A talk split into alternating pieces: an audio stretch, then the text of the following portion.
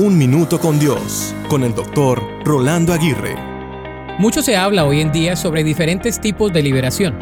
Por ejemplo, la liberación femenina, la liberación del yo, la liberación sexual, la liberación individual, etc. Parece ser que hay un auge con el término liberación. Alguien dijo, la sabiduría es la liberación de la cabeza, el amor es la liberación del corazón, la belleza es la liberación de los sentidos y el rito es la liberación del acto.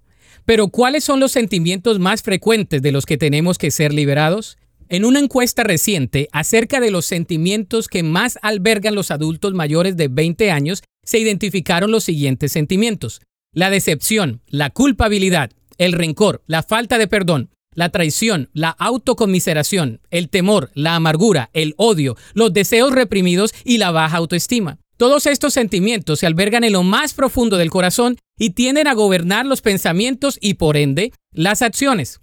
Bob Marley dijo, nadie más que uno puede liberar su mente de la esclavitud. Yo añadiría, nadie más que Dios puede liberar la mente, el alma y el cuerpo de cualquier esclavitud. Medita los sentimientos y pensamientos de los cuales desearías ser liberado. Dios desea liberarte.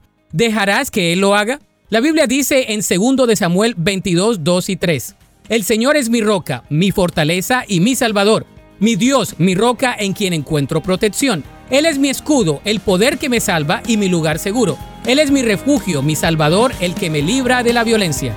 Para escuchar episodios anteriores, visita unminutocondios.org.